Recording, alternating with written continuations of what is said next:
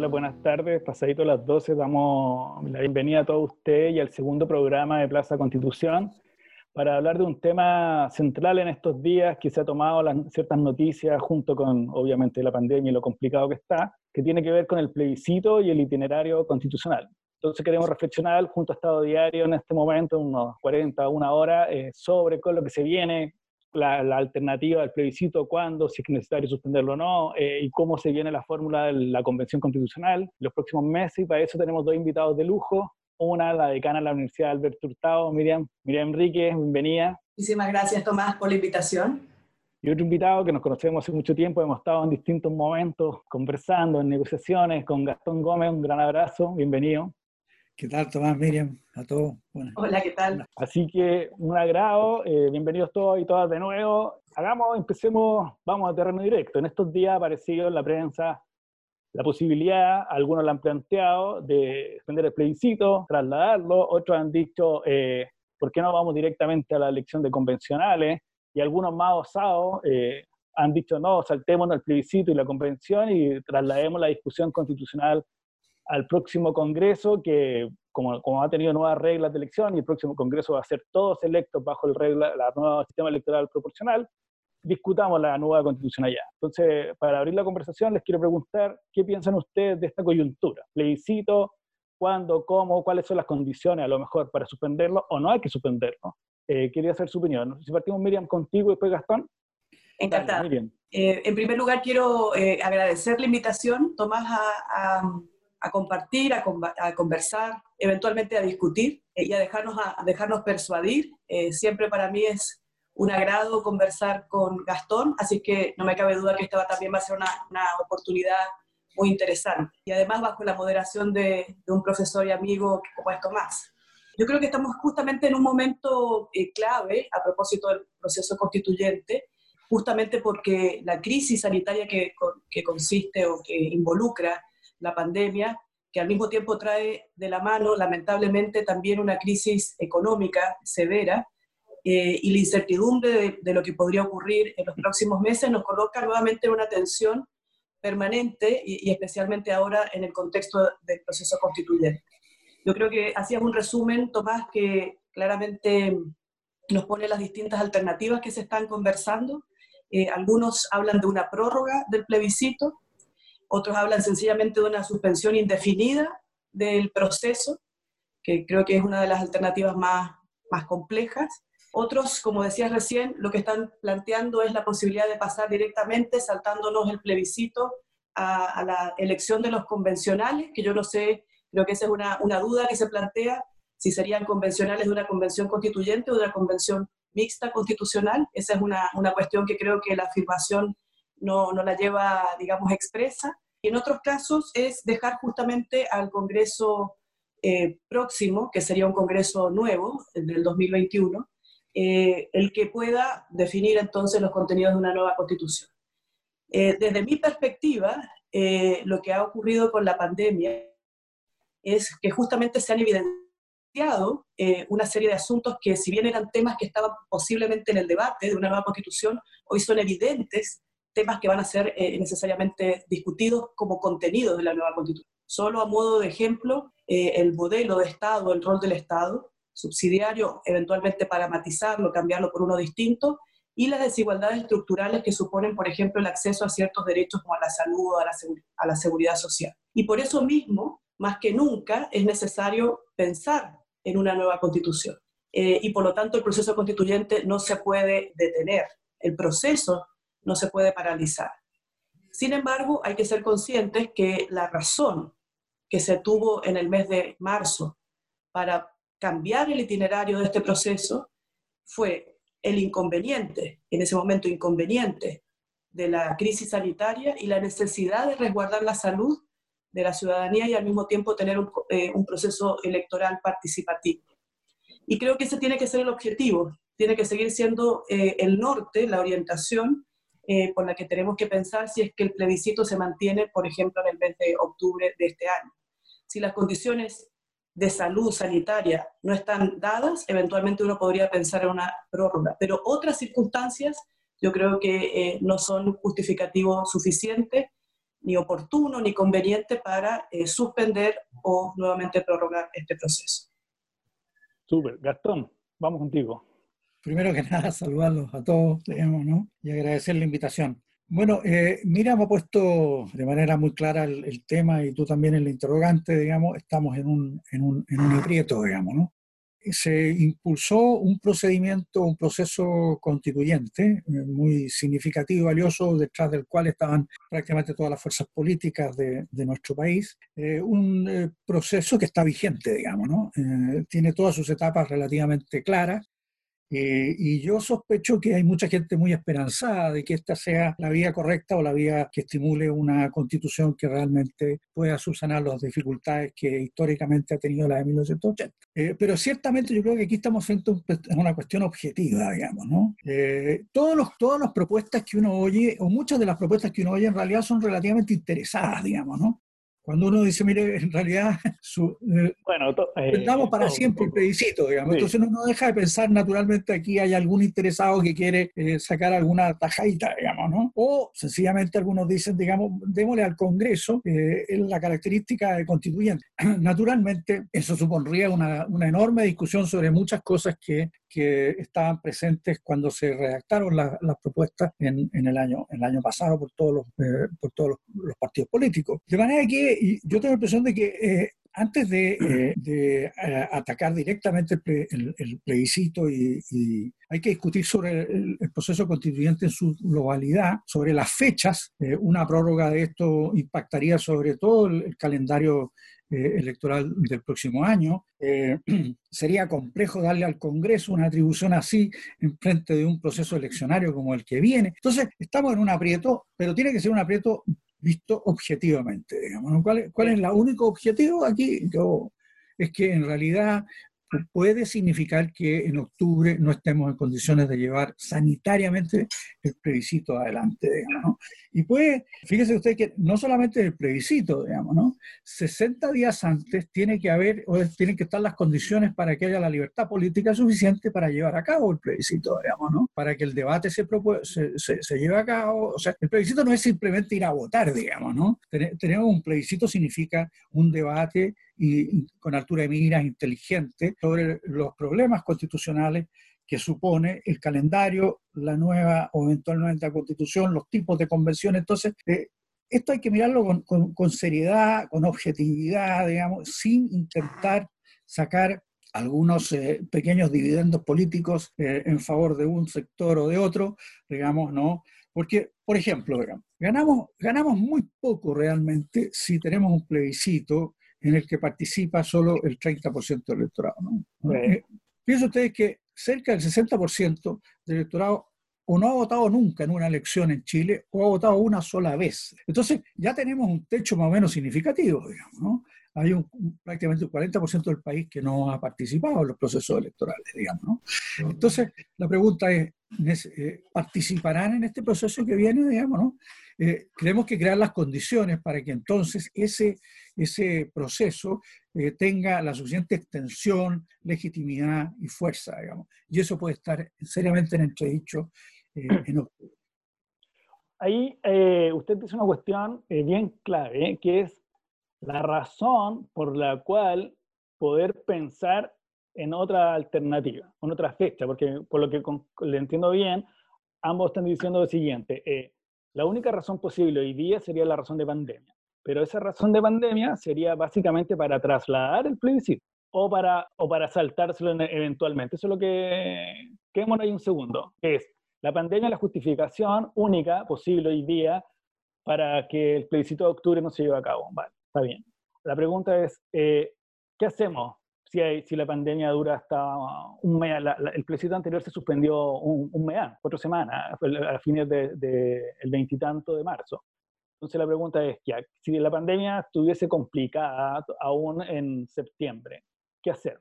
¿Cómo lo ven ustedes? Perdón. Decía, Tomás, que estábamos en un atolladero, digamos, y es que simplemente, si el plebiscito no puede, por razones, insisto, objetivas, ¿no? Sí, sí eh, llevarse a cabo en octubre, eh, y, ojo, y, la libertad política suficiente previa para que haya debate constitucional serio, digamos, ¿no? Estos son al menos 60 días antes, digamos, necesitamos seriedad eh, y, que haya, y que haya un debate con altura. Bueno, vamos a suponer que por distintas razones eso no se acontece. Si postergáramos esto para el próximo año, fíjate que el calendario electoral que tenemos el próximo año es, es brutal, digamos, ¿no? Es muy significativo, digamos, y cambiaríamos todo el sentido del proceso constituyente porque comenzaría, por decir una cosa, ¿no? Eh, podría comenzar en abril junto con las elecciones municipales, de gobernadores y regional, y tendríamos que cambiar la elección de los constituyentes, supuesto que ganara el, el apruebo, cambiar las elecciones de los constituyentes para ya eh, seis meses después, y luego de esos seis meses comenzar la redacción de una nueva constitución, lo que va a coincidir con las elecciones probablemente presidenciales al mismo tiempo. Entonces, como te decía yo, estamos en un problema. estamos, en un problema. Y, eh, eh, la pregunta es... Hacer el por ahora en octubre por todo. no, no, o sea, a ver, antes de darle la palabra a Miriam, lo ideal sería que en octubre se pudiese realizar el plebiscito en las condiciones, me parece que Gastón correctamente dice, en el fondo, que las libertades públicas, por decirlo así, se pueda llevar a cabo una discusión abierta. Miriam. Sí, yo, yo creo que la, la alternativa más, más compleja es la propuesta de una suspensión indefinida. Eh, de, de, todas las anteriores, digamos, en la graduación de la más grave, la propuesta de una suspensión indefinida yo creo que sería eh, un atentado directamente al acuerdo con la paz social y la nueva constitución. Creo que coincidimos con Gastón en que la razón que podría pensarse para una nueva prórroga tiene que ver con la situación de preservación, garantía y seguridad de la salud de las personas y también la participación en el proceso. Porque recordemos que este proceso supone un voto voluntario y habría que instar que las personas participen para la legitimidad de la futura constitución como si fuera un voto obligatorio. Y esa es una dificultad mayor en el contexto actual. Em, creo que nuestra discusión descarta lo que se ha dicho eh, y que fue motivo también de, debate en los días previos sobre las razones económicas, porque eh, varios políticos sostuvieron que eh, las condiciones económicas, la ciudadanía cambió sus prioridades y por lo tanto pasó de tener una mirada eh, entusiasta probablemente en participar de este debate, votar eh, e incidir, por una preocupación económica legítima, claramente todos nosotros la tenemos en este momento. Yo creo que nosotros en, este, en esta discusión nos estamos poniendo sobre la mesa la dificultad económica porque entendemos probablemente, o al menos yo lo entiendo así, que las crisis acompañan también los cambios constitucionales. Las, las crisis sociales, económicas, políticas, las, las que fueran, son parte de los ingredientes de un cambio constitucional. Y por lo tanto, creo que eh, lo que estamos de acuerdo es que probablemente eh, son una situación de, alta complejidad sanitaria, sería una, un escollo, una dificultad. Pero también hay posibilidades de pensar, manteniéndolo en octubre, reconociendo las dificultades que sería cambiar nuevamente el itinerario, que podemos pensar alternativas, por ejemplo, de una campaña previa a través de estas vías, porque yo creo que hoy estamos debatiendo eh, a través de, estos medios digitales, como lo estamos haciendo ahora, estamos dictando clases de esta manera, se están celebrando sesiones, eh, audiencias judiciales, se están celebrando sesiones del Congreso, o sea, en, en gran medida lo que ha pasado en Chile, yo creo que eso hay que reconocerlo muy positivamente, porque no está ocurriendo así en todos los países latinoamericanos, es que las instituciones han logrado seguir funcionando. Y esta es una muestra de que podríamos perfectamente hacer una campaña previa para que la ciudadanía esté informada, siga informada a través de estas, de estas alternativas. Creo que también hay que pensar en, una, en, una, en un momento, en el comicio, en el, en el plebiscito de apertura propiamente tal, desde una perspectiva diferente quizás. Se ha planteado hace unos días esta idea del plebiscito seguro, de ordenar a la ciudadanía para que pueda, eh, no sé, manteniendo una distancia, eventualmente por tramos horarios, incluso pensando en un día más de, de comicio, eh, tener la posibilidad de votar de manera eh, segura, resguardando la, la, situación sanitaria. Pero todavía tenemos un margen para definir esa situación del, de una prórroga en la medida que entendamos que, eh, creo, la razón para prorrogarlo sea simplemente una razón sanitaria. Cualquier cambio del cronograma, por supuesto que va a generar un, un, un nuevo eje políticamente. El cambio actual acerca la elección de los convencionales y la hace coincidir con la elección, por ejemplo, de los alcaldes y los concejales, se produce, y los gobernadores regionales, se produce como una municipalización del momento. Probablemente otro cambio de itinerario acercándolo a la elección parlamentaria y presidencial va a teñir eh, la elección de los convencionales constituyentes de otros ingredientes. Y eso también complejiza el proceso. Eh, creo que, que ahí eh, Gastón justamente da y dice, esto es un escollo, esto es un momento, pero yo creo que teniendo claro el objetivo que queremos lograr, debiéramos tener la, la, razón o la justificación suficiente para encontrar una, una, una solución. Ahí quisiera tocar dos cosas. Una, que, a ver, eh, el plebiscito para ciertas fuerzas políticas, y pienso más en las fuerzas de izquierda, es una, es una razón de ser del, del, proceso constituyente. Ellos abogaron mucho tiempo, eh, de partida el plebiscito aparece en la negociación eh, como una forma de, de, de, unas típicas formas de, negociación del sistema político chileno, por transacción. En el fondo, se lleva a cabo el plebiscito por la Convención Constitucional y también la Convención Mixta, que las fuerzas de centro dijeron, ok, ya si va a haber plebiscito como una fórmula de salida, por lo tanto, lo pienso en, en, saltarse el plebiscito también como que le dispara un elemento esencial del acuerdo político, porque en el fondo el acuerdo político es un acuerdo que básicamente eh, fija piezas en las cuales para todos eran importantes. Por lo tanto, eh, me parece muy difícil eso y lo pongo ahí. Dos, que tiene que ver con lo que Miriam decía sobre la economía y quiero preguntarle a Gastón, ¿cuál, rol le ve a la economía, no solo en el tema del plebiscito, sino en el marco del proceso constituyente? ¿Por qué lo digo? Porque una cosa era discutir la constitución, no sé, pienso en el gobierno de la expresidenta Bachelet, en ciertas circunstancias. Otra cosa es discutir la constitución o el acuerdo constitucional post-estallido social, y otro, súmale después del estallido social, en la pandemia propiamente tal. Miriam dice aquí nos muestra ciertas cuestiones también constitucionales, que es como el tipo de Estado, el modelo de Estado, el rol subsidiario. Entonces me gustaría hacer de Gastón, ¿cómo mira, eso? Yo tengo la impresión... de que... Quisiera hacer un solo comentario final, que, que, me quedé con algo que dijiste sobre los intereses. Lo que pasa es que también hay un factor, que lo estuve, lo miraba, lo pensaba en estos días, y con la no reelección, hay varios que querían ir a la constituyente que mejor preferirían ser candidatos cuatro años o ocho años parlamentarios. Entonces hay un juego de intereses muy difícil de, aclarar. va, va, a haber mucho juego y si postergamos el, imagínate si postergamos el, el, plebiscito y, todo el proceso constituyente va a coincidir con la, con la elección presidencial, eso va a eh, constitucionalizar la elección. Eh, eh, eh, va, a ser, va a ser muy complejo, digamos, ¿no? Eh, y probablemente entonces tengamos un presidente electo conforme a unas reglas que podrían durar uno, uno, unos meses. Termina, su mandato con otra rey, con otra constitución.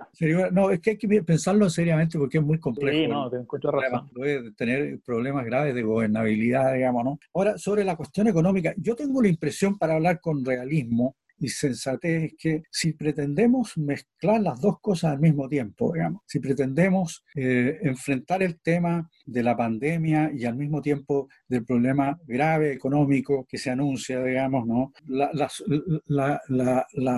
las tesis más, más blandas dicen que el Producto Geográfico Bruto caería un 7% y que nosotros iríamos a gastar un 10% del PGB eh, en ayuda y en, y, en, y, en, y en, apoyo a los sectores más eh, desmejorados en, estas situaciones o a, las, eh, o a las unidades productivas, en fin, ¿no?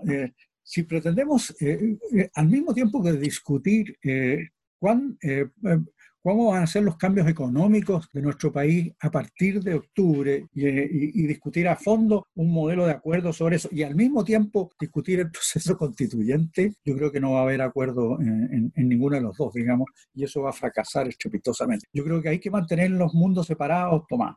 Y hay que hacer un esfuerzo muy considerable por mantener el proceso tal como está estructurado, porque ese proceso le da garantía a muchos sectores y se costó mucho que lograr ese proceso. Entonces, mezclarlo con todo el problema post pandemia, con todo el problema económico que va a haber en el país, digamos, ¿no? Y eh, yo tengo la impresión que eso significa sencillamente que no vamos a tener de acuerdo ni en lo primero ni en lo segundo, digamos, ¿no? Entonces, eh, eh, vamos a tener un proceso probablemente desangrado, digamos, y, enormemente conflictivo, digamos. Y en vez de ser un debate técnico o un debate profundo sobre cuáles son las reglas que van a regir al país en el futuro, digamos, para las nuevas generaciones, eh, bueno, eh, no, vamos a, no vamos a ser capaces de estar a la altura de, la propuesta que hemos hecho. Entonces, yo creo que hay que pensarlo con mucho cuidado, ser eh, muy generoso en, en, esta reflexión, intentar no poner todos los problemas arriba de una misma mesa porque va a ser muy difícil lograr esos acuerdos entonces.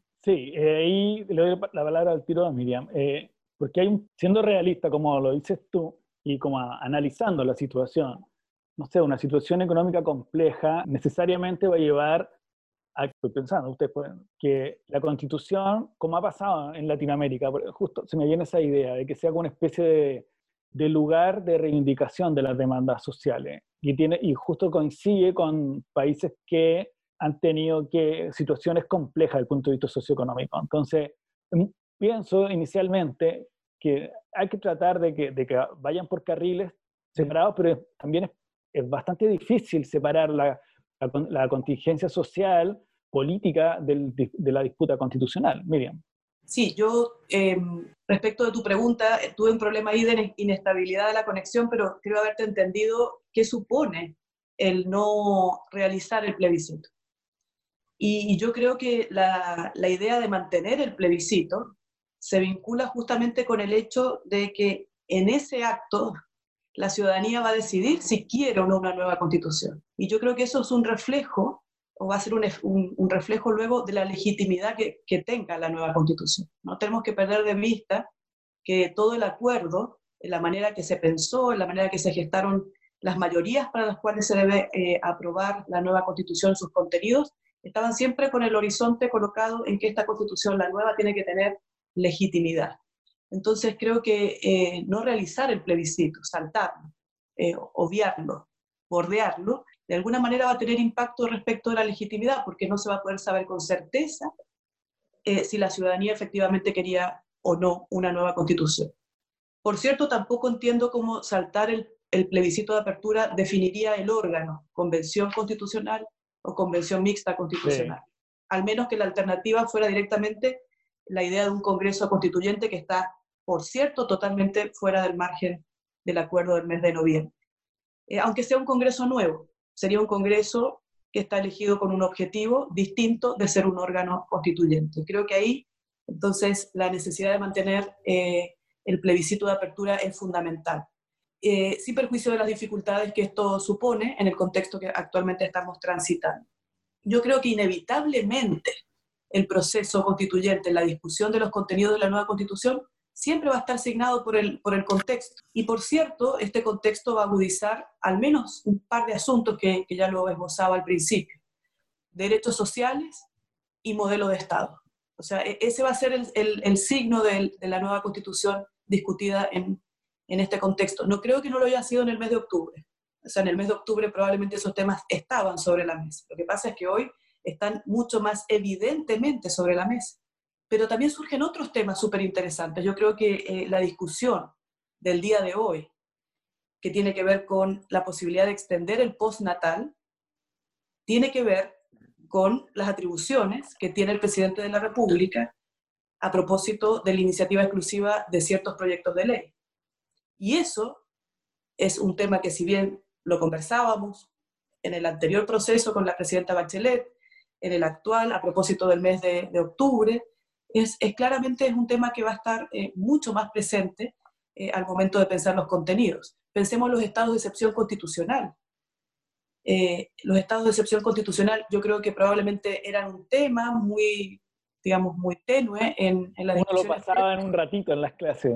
Así. es más, yo, yo siento, en el mes de octubre siempre lo recuerdo, el día 18 de octubre yo hice una clase en la Academia Judicial sobre acción de amparo y dije, no vamos a hablar, no vamos a hablar de amparo, en los estados de excepción constitucional porque esto no ocurre.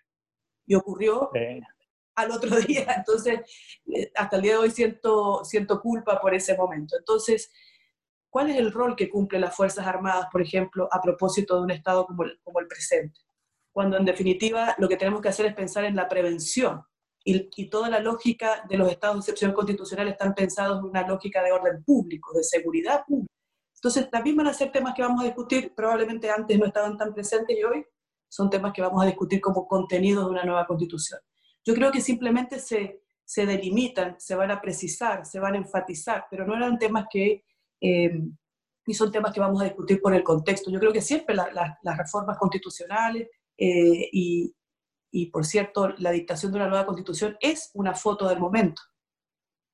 Y no me parece mal que así sea ahí eh, varias cosas, porque nos permite entrarnos como en el segundo tiempo, por decirlo así, de la conversación, que es la convención constitucional. Imaginemos que se realice el plebiscito, gana la prueba, cualquiera de las dos convenciones, mixta o, 100% electa, pero quiero llevarlo a, a, lo, a, lo, de, a la convención.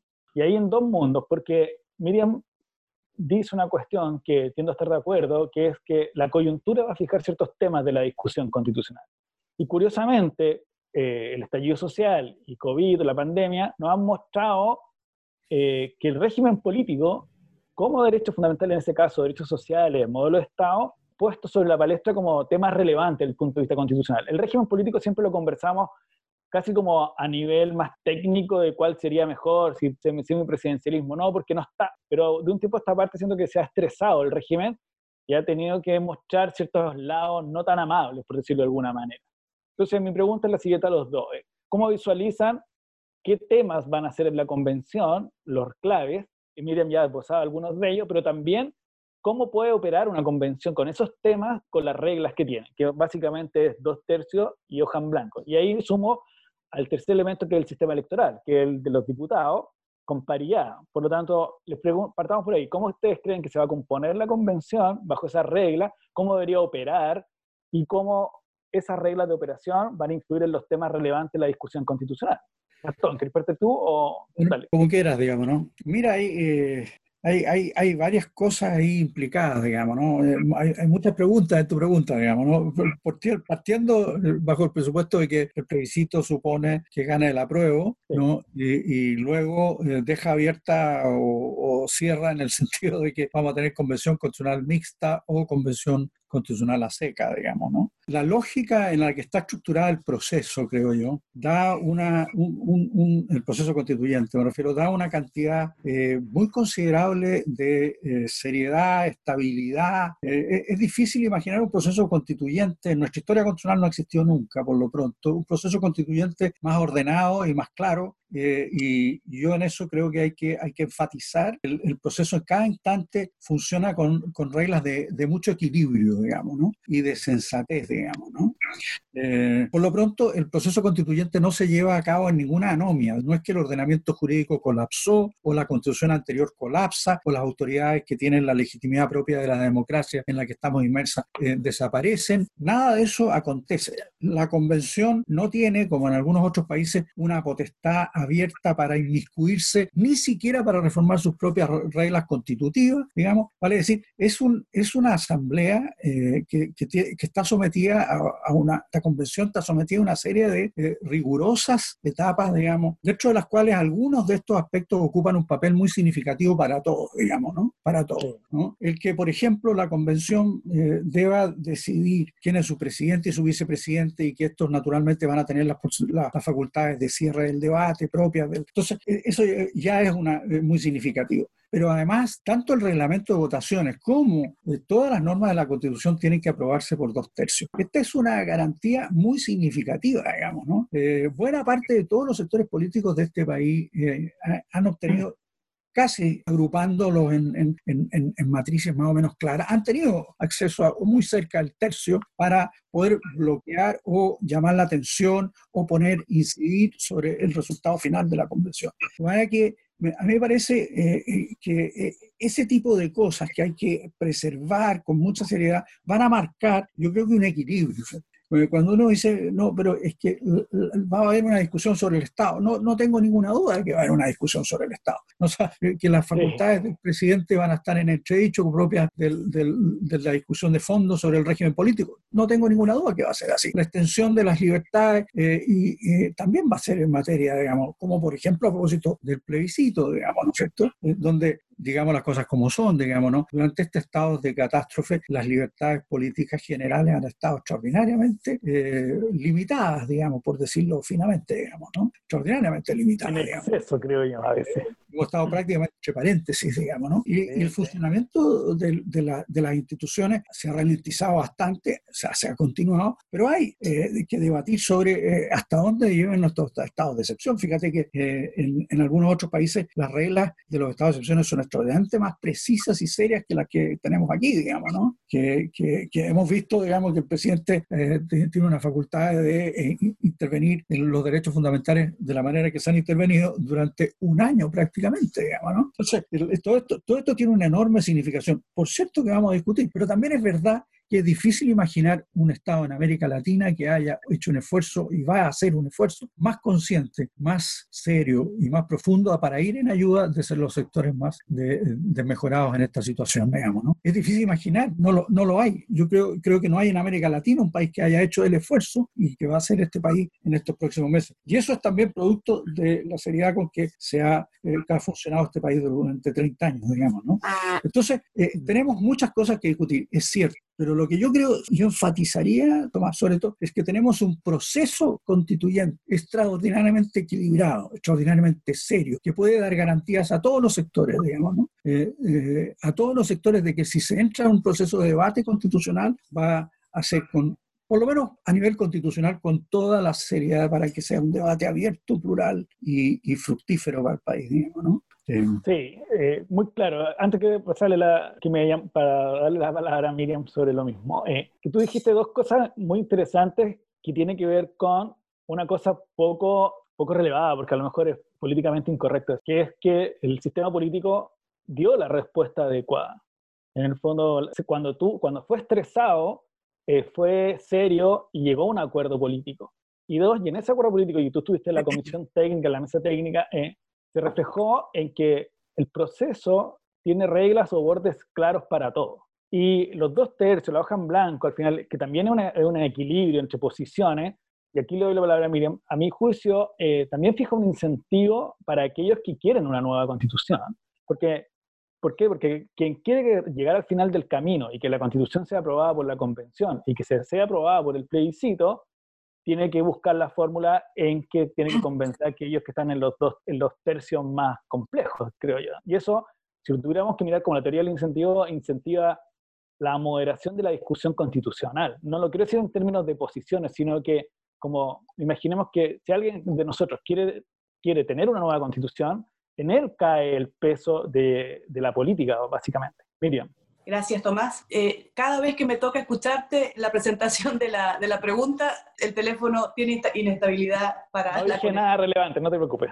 Entiendo que tiene cosas muy importantes, pero voy a tener que interpretar las más importantes. Yo me centraría en, en un argumento respecto del órgano, que podría ser aquel definido para eventualmente generar una nueva constitución, que es la Convención Mixta Constitucional. Porque también se ha planteado esta idea de que podría ser el próximo Congreso Nacional, el constituyente, y ya despejé mi posición de que eso no, no, no respetaría por lo menos el acuerdo. En general se dice que la Convención Mixta Constitucional generaría más certeza. ¿Por qué generaría más certeza para quienes señalan que sería como el, el órgano llamado a, a dictar una nueva constitución? Primero porque los parlamentarios se conocen entre ellos y sería más fluido llegar a acuerdos. Ese es un primer argumento.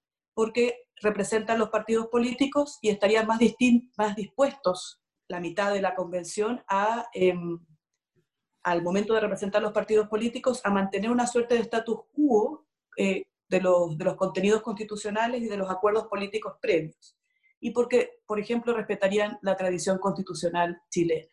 Esos argumentos, dicen, eh, estarían em, disponibles para generar más certeza, porque acordémonos que antes de de la pandemia, el problema era la, certeza de los resultados de esa nueva constitución. Pero yo creo que hay, a propósito de los hechos posteriores al acuerdo del, del 15 de noviembre, la convención constitucional mixta genera más incertezas que certeza. Por lo pronto, eh, la paridad de género no aplicaría para la convención mixta constitucional, que yo creo que fue de la parte que te alcancé a escuchar de la pregunta, ¿cómo funcionaría? ¿Cómo funcionaría con esta lógica de género? Por supuesto, de esa mitad eh, eventualmente de los convencionales elegidos, un grupo relevante podrían ser eh, representantes mujeres, pero por supuesto el grupo de los parlamentarios no podría llegar a esa misma lógica, más allá de que ni siquiera las condiciones de la, de la paridad de género están previstas para que sean aplicadas a la Convención Mixta Constitucional. ¿Cómo funcionaría un Congreso que se va a requerir especialmente fuerte en estas condiciones, sobre todo las actuales, que esté disminuido a la mitad, porque va a estar ejerciendo funciones legislativas y la otra mitad va a estar ejerciendo funciones constituyentes? Lo que decía Gastón al principio, ¿cómo sería el funcionamiento en una lógica de mayor incumbencia? Eh, el solo hecho de que la discusión se esté dando en un contexto en el que al mismo tiempo eh, el régimen que se discute podría cambiar, hace que los intereses en juego estén mucho más involucrados. ¿Cuál sería la legitimidad eh, de aquellas personas que integrando el Congreso no, tienen, no tuvieron un mandato expreso para eh, modificar la Constitución? Entonces yo creo que nuevamente las incertezas del contexto se suman a las incertezas que acompañan la posibilidad de escoger una convención mixta constitucional entendí parte de la pregunta a propósito del órgano eh, y cómo justamente el contexto eh, incidiría todavía más en, ese, en esa definición. Muy claro, sí. te doy, eh, Gastón. déjame, déjame. Sí, obvio que sí. Me, interesa mucho subrayar un, un, aspecto que está vinculado a todo lo que estamos conversando, digamos, ¿no? Es que eh, eh, la situación que se provocó el año pasado con el estallido social y luego con el proceso, el acuerdo político, que llegaron todas o casi todas las fuerzas políticas en un gesto de seriedad, como tú, tú, lo, tú lo mencionaste, y luego el trabajo que se hizo en la, en la comisión, eh, construyó un proceso constituyente notable y con grandes equilibrios, digamos. ¿no?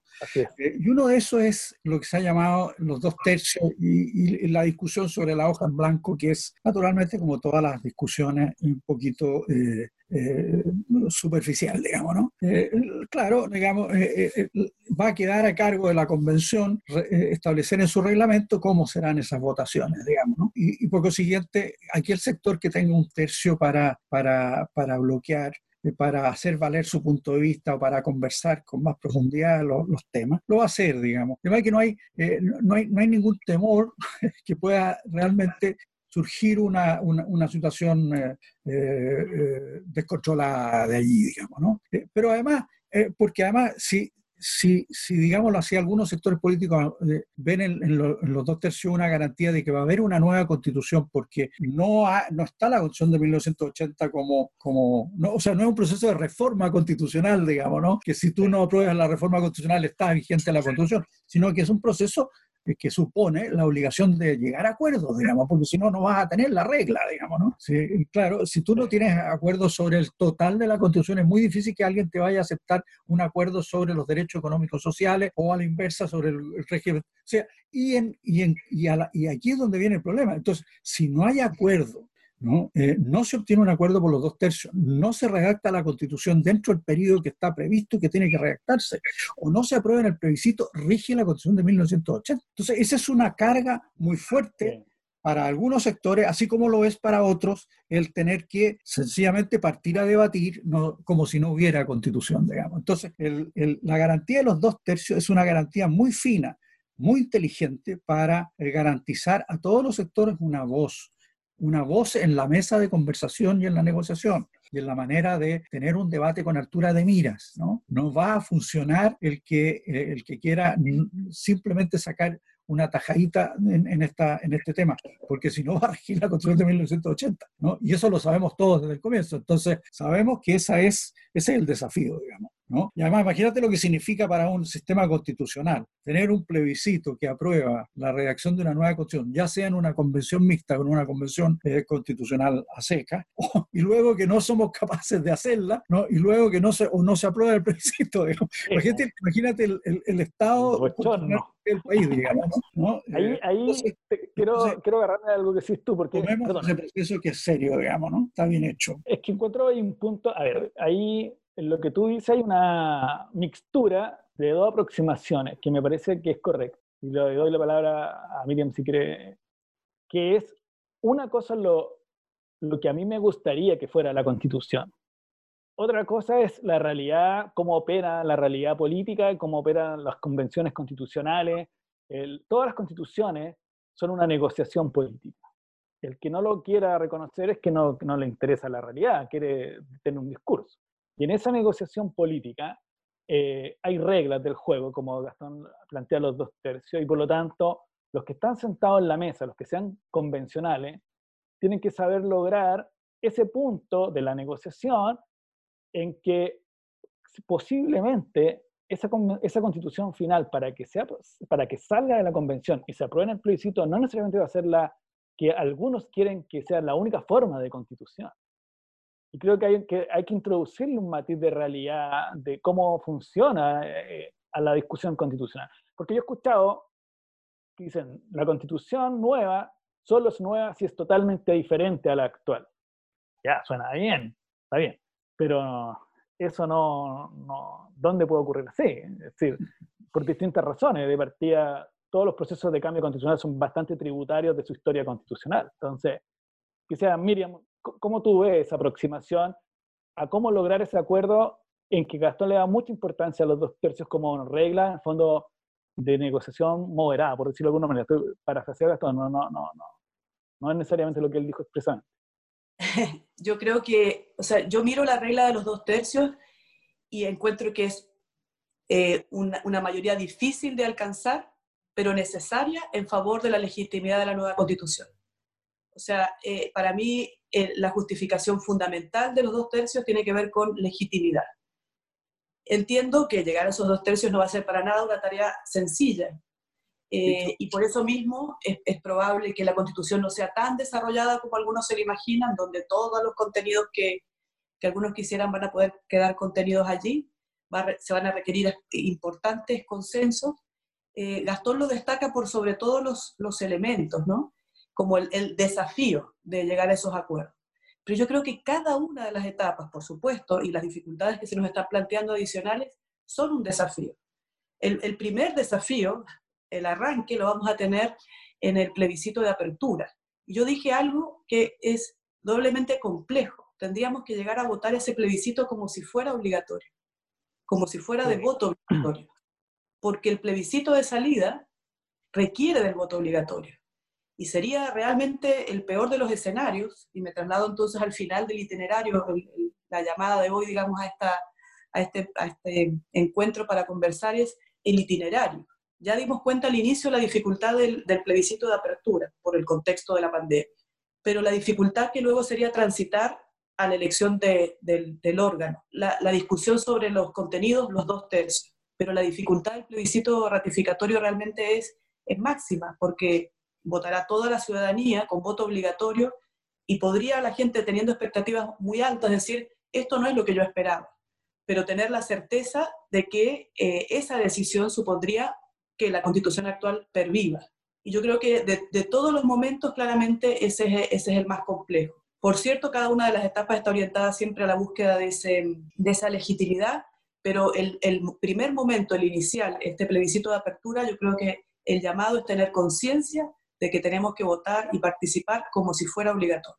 Ahí quiero, se nos viene la hora encima, chuta, pasó rapidísimo. tenemos que ir cerrando, yo creo. Porque... Digamos, digamos. Dura 45 Así que voy a ir cerrando, le puedo dar la palabra, pero para, para que vayamos redondeando. Hay un punto ahí que Miriam trata que es que no nos perdamos que siempre la legitimidad social o la, eh, es la que va a determinar, por muchos acuerdos populares que hayan, si la ciudadanía no está de acuerdo, plebiscito, todos los plebiscitos corren riesgo. Entonces, quisiera como que pudieran ir cerrando su, las ideas principales en torno a qué es lo que viene qué es lo que viene eh, y cuál es el, punto central a juicio de usted en la discusión de los próximos meses. Gastón, cerramos con, vamos después con Miriam. Eh, mira, eh, ¿qué es lo que viene? Digamos? Yo, creo que, yo creo que ya, ya enfatizado con, con mucha fuerza la, la seriedad y, y, las etapas de este proceso. Como bien dice Miriam, cada una tiene su propio desafío, es verdad pero el contexto, el, el, proceso en su totalidad es un proceso que es difícil primero en nuestra historia constitucional nunca ha existido y creo que en, la de, en, América Latina son contados con los dedos a la mano los países que puedan, eh, pueden, pueden escribirlo, digamos, ¿no? Se ha, se ha, edificado un proceso serio, con eh, profundos acuerdos, eh, que además subsana o viene a subsanar problemas de, de legitimidad muy fuertes, eh, no solo de legitimidad eh, de origen, de legitimidad de ejercicio de la Constitución de 1980, que es lo que estamos viendo hoy día, digamos, ¿no? No, no, es solo un problema de legitimidad si lo originó realmente Pinochet o no, sino que lo que realmente está sucediendo hoy día es que la Constitución está siendo superada, tanto desde el punto de vista de la pandemia, desde el punto de vista del, del proceso económico, como desde el punto de vista del proceso político. En el Congreso ya no, ya no, no los servicios básicos es un, es un ejemplo nomás, digamos, ¿no? y, podríamos repetir esto sucesivamente. Entonces, estamos en un problema constitucional. Es que, que, algunos sectores dicen, no, no, no, que no tenemos problema, tenemos un problema constitucional muy grande, digamos, ¿no? Y hemos hecho un gran procedimiento para salir del problema, digamos, ¿no? Y hay que tomarlo con seriedad y hay que, y hay que, y hay que perseverar en él, digamos, ¿no? Esa es mi opinión, digamos, ¿no? Eso, aunque algunas personas les pueda molestar, digamos. ¿no? Aunque reciba un telefonazo de vez en cuando. Algunos, amigos que se pero, en fin, yo tengo giro en favor de, de, esa amistad, digamos. Sí, muy bien. Además que la amistad siempre es distinta a la política, necesariamente. Miriam. Ahora sí que escuché todo. Fantástico. Yo, yo quisiera enfatizar tres ideas que pueden parecer por el, paso del tiempo se nos van olvidando las fundamentales. La primera es que hay un acuerdo para iniciar un proceso constituyente que yo creo que ya está en curso para darse una nueva constitución. Y si hay un acuerdo que costó tanto alcanzarlo, que fue perfeccionado en el procedimiento, tal como decía Gastón, hay que honrarlo y hay que adecuarse a las dificultades que vayan surgiendo para poder sobrellevarlo de manera razonable.